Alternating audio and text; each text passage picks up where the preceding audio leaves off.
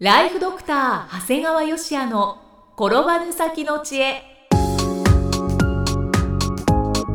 ビジネス勉強マネープラン。介護ライフワークバランス。この番組では認知症専門医であり経営者でもある長谷川芳也が人生を10倍豊かにする知恵をお届けします。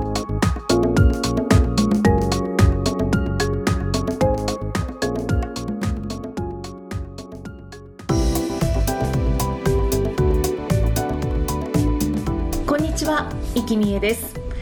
ライフドクター長谷川芳也の転ばぬ先の知恵。今回は第139回目です。長谷川先生今回もよろしくお願いします。お願いします。今回はどのようなお話でしょうか？まああの私ですね、えー、1月末に正式に京都検定まあ、3級と2級の合格書が届きまして。おめでとうございます。まあこれで京都検定2級ということで、まあ、あの観光タクシーもやれるかなという感じですね、はい。まあ、MK タクシーさんなんかの場合は、まあ、観光タクシーをやるためには3級では評価されないそうなんですね、それが2級が取れたと。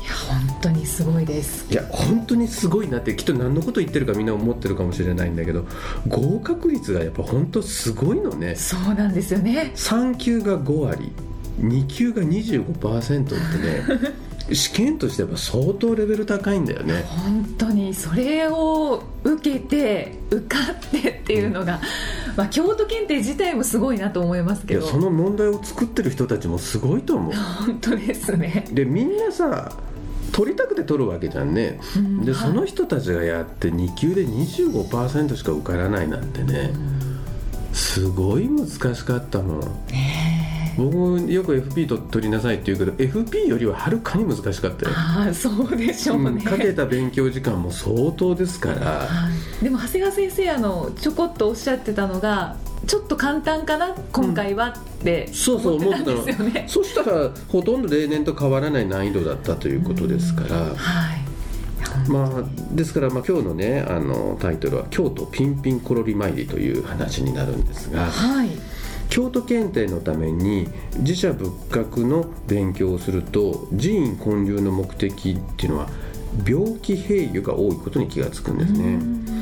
要するに医学が未発達の昔は病気になれば有効な薬やテラでもなかったわけですからはい。もう病気にかかるのはもう人の力ではどうにもならない何か悪霊の仕業もうそれにはお祈り以外に治療方法はなかったんですね。うんはいだからあのそのために病気併誘を祈願する薬師如来というのがすごくよく作られたんですね。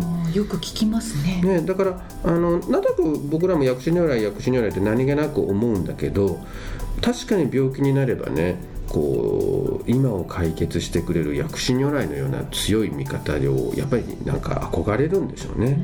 だから本当京都にもね薬師如来像はたくさんあったんですね、うんはい。だからあの皆さんもお寺を見た時にいっぱい仏像があるんだけど本尊って何なんだろうって気にした方がいいと思うのね。だからあの立体曼荼羅で有名な東寺っていうところもあるんだけどそこってすごく違うのが大日如来とかいっぱい飾ってるんだけど実は本尊は薬師如来なんだよね。ああそうなんですね。だから立派なお寺っていっぱい仏像があるんだけど本尊は何なのっていうと例えば世界遺産の醍醐寺だとか仁和寺なんかもやっぱりいっぱいあの仏像があるんだけど本尊は2つともやっぱり薬師如来なんだね。だからやっぱり多くの人が病気治れますようにっていうふうに言ってたのそうですね、本当に昔の人はもう本当病気を治したいっていう祈りを込めて薬師如来をたくさん作られたんです。でねお薬師如来と同じぐらいたくさん作られてるのが阿弥陀如来。阿弥陀如来って何かって言ったら極楽往生だよね。はい。要するにもう死んでから私は極楽に行けますようにっていうこと、この違い分かるゆきさん。え？要するに今の時代を良くしたい人はもう薬師如来。あもう今のもうこの現世はもう何ともならん。っていう人はもう現世諦めてもう来世っていう感じかな、うん、だから僕はまああのい薬師如来にお参りするような感じだと、まあ、イキさんはそろそろもう阿弥陀如来の方がいいかもしれないね。いやいやあのちょっと早すぎます。早い。早いです。薬師如来で行きたいです薬師如来そうだね。だからまあ まああのリスナーの方々も、えー私は薬師如来か阿弥陀如来かどっちをお祈りするかっていうのはそんな目で見てもらうと相当かなりの部分が薬師如来か阿弥陀如来さんですね。きっとみんな昔の人も本当にそういうことを思ったんじゃないの？あうん。だからそれはね貴族みたいな生活してたらとりあえず薬師如来だし、でももっと欲が逆に出てきても今もいいけど来世も幸せになりたいなんて人もいたんだろうねだからなんかすごい勉強になりましたね。うん勉強になります本当に。で薬師如来が総合病院とすれば、まあ、はい。いきなりなんだけど、薬師如来が総合病院とすれば、はい。単独の疾患にご利益がある寺院もたくさんあるのね。おおたくさんあるんですね。結構あるんですよ。だからもう薬師如来ってもう全体になんだけど、うんうん。あのいわゆる私の専門の認知症といえばボケ封じとしてはい。千本釈迦堂だとか今熊野観音寺のボケ封じ観音が有名なんですね、はいちょっとライバルかなと思って一緒に写真撮ってきちゃった。この前もおっしゃってましたよね、あのブログに写真が載っていらっしゃいましたよね、そうなんですよ。あでもこの当時からやっぱボケ封じってあったんだね。うん他にはどんな寺院があるんですか？あと歯の痛みを抑える。歯の痛みなんていうのもやっぱ昔は命を落とすわけでね歯の痛みで、うんだから、塗りこべ地蔵白山神社がすごく有名ですね、ん。だから実際歯医者さんがよくお参りに来られるみたいですあねやっぱりそうなんですね、あと目の寺院はね祇園にあるんだけどこれ中元寺っていういわゆる目阿弥地蔵っていうところがありますね。この目阿弥地蔵って面白いんだよ。もともとはねはい。雨をやましてくださいっていうために作られた雨やみ地蔵。うん雨やみ雨をややましてという意味のから目やみって言って目の病気を治してくれるというふうに変わってったんだっえて転じちゃったんですか？そうですへえあのすごい祇園のところの賑やかしいところにある小さなところなんですけどはい。あの僕も一回行ってきましたけど、うん。あの目の寺院ですね。へあと足腰を丈夫にするイノシシにちなんだ五王神社っていうのもあります、ーおおそんなのもあるんうん、です、これは足腰を丈夫にする。うん。で今度がんの治療の利益があるのがこれが稲葉薬師堂ですねあとこれ緩和ケアと言っていいのか苦痛の除去をする釘抜き地蔵なんかもあるんだよね。あそうなんですね、もうさらにころりと死にたければぽっくり寺とも称される千入寺達中の即上院というのがありますね。あこの即先生のご両親が行かれそうそう行ってきたとこね僕があの行ってあそこであれを買ってきたとかね。はい。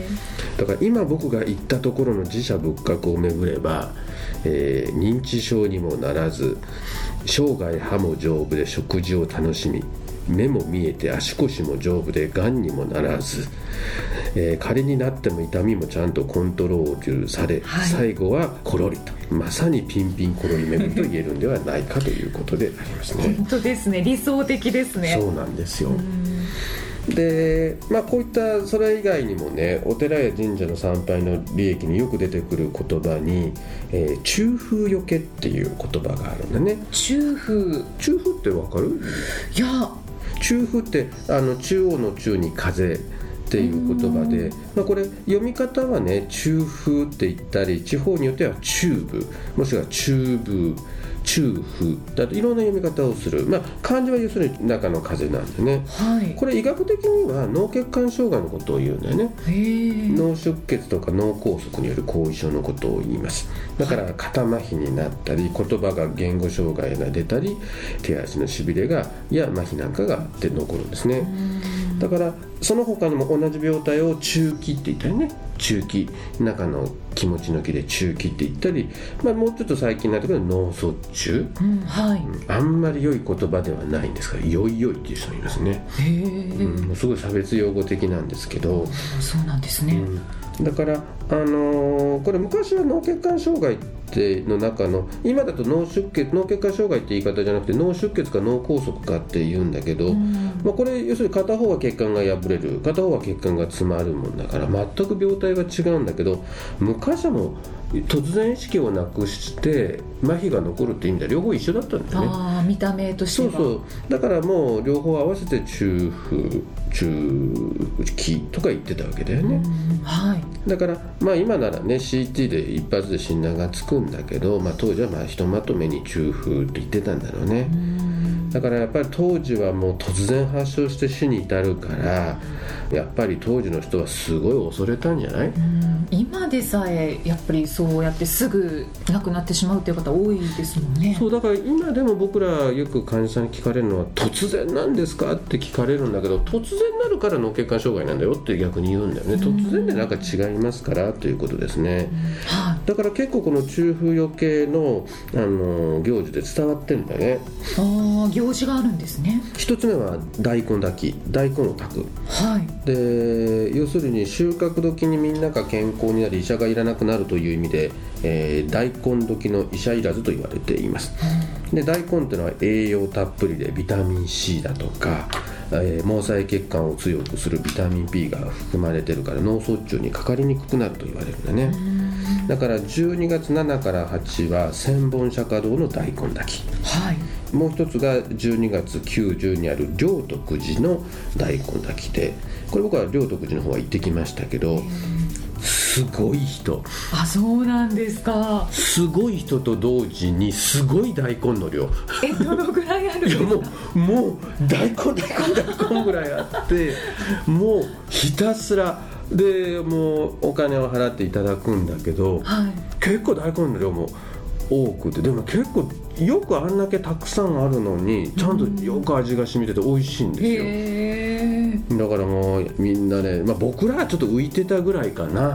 あそうなん若いから。だからもうそういうことです本当ねにいつって言ってもいいぐらいのお年寄りの方がいっぱいいた。へえ小さなお寺なんだけど、まあ、あのさ千本釈迦堂はかなり大きなとこなんですけど両徳寺なんかもう本当奥まった奥まったちっちゃなところなんだけどもこの時はすごい人ですね。あすごい根付いてるんですね。そうでこの大根だけに対してもう一つはかぼちゃやね。かぼちゃも中風にならない風邪にかからないと言われててはい。カロチンが多く含まれてやっぱりビタミン C やミネラルなども、えーたくさん含まれてるから、まあ、安楽寺ではね7月25日に中風まじない獅子型にかぼちゃ供養が行われますと。で参拝された方にいわゆるかぼちゃを食べていただき中風にならないよう祈祷する行事でありということですね。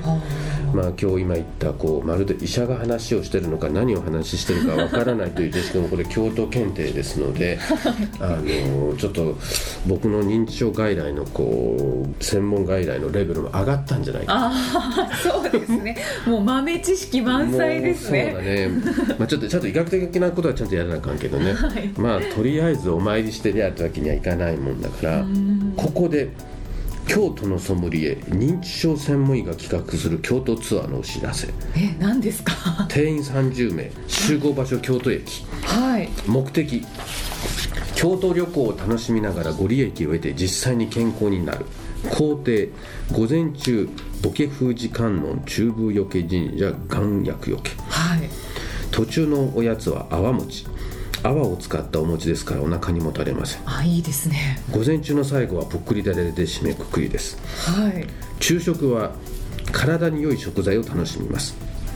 今回は運が2つつく当時の7種と呼ばれる食べ物を中心に提供します、ちなみに7種は南京運と金運はい2つ出てますね。レンレンコン人参銀杏金柑寒天うどんまあ、うどんはちょっとうんどんと言って。で運をひあの2つつくことで単純に2倍の運をもらえること。になりおおます素晴らしい。まあ、もちろんこの運盛りのは縁起担ぎだけでなく栄養があるという点でも、えー素晴らしい食べ物である。そうですねそうですね。で昼食後は純粋に楽しみましょう。美しい庭園や茶室を楽しみましょう。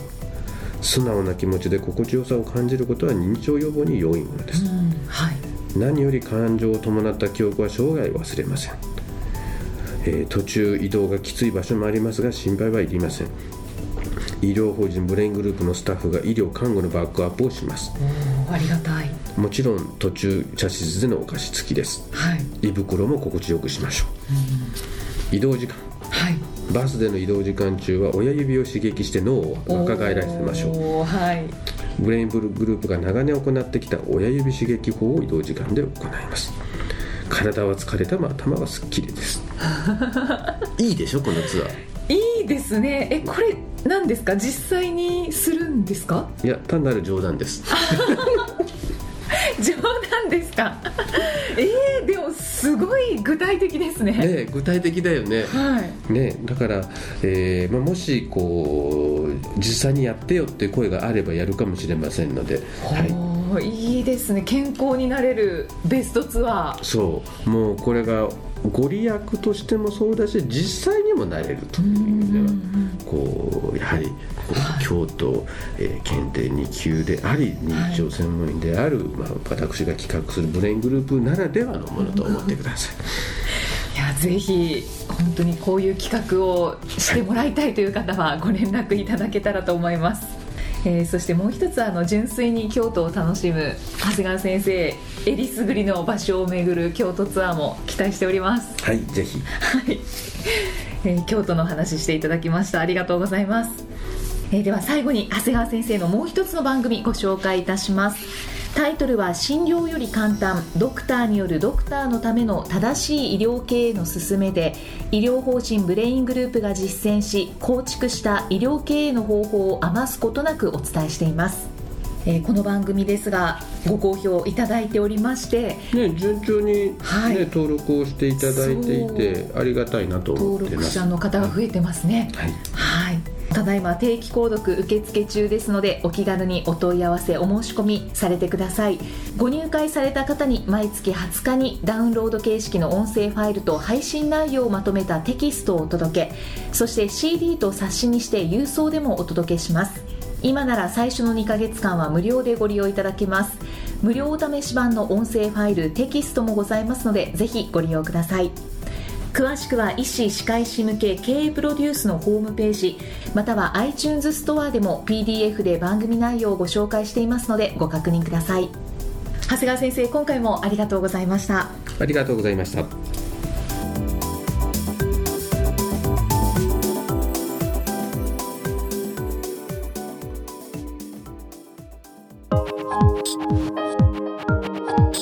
今日の放送はいかがでしたか？番組ではご感想や長谷川よしあへのご質問をお待ちしています。番組と連動したウェブサイトにあるホームからお申し込みください。URL は http コロンスラッシュスラッシュ brain-gr.com スラッシュ cast スラッシュ http コロンスラッシュスラッシュブレイン -gr.com スラッシュポッドキャストスラッシュです。それではまたお耳にかかりましょう。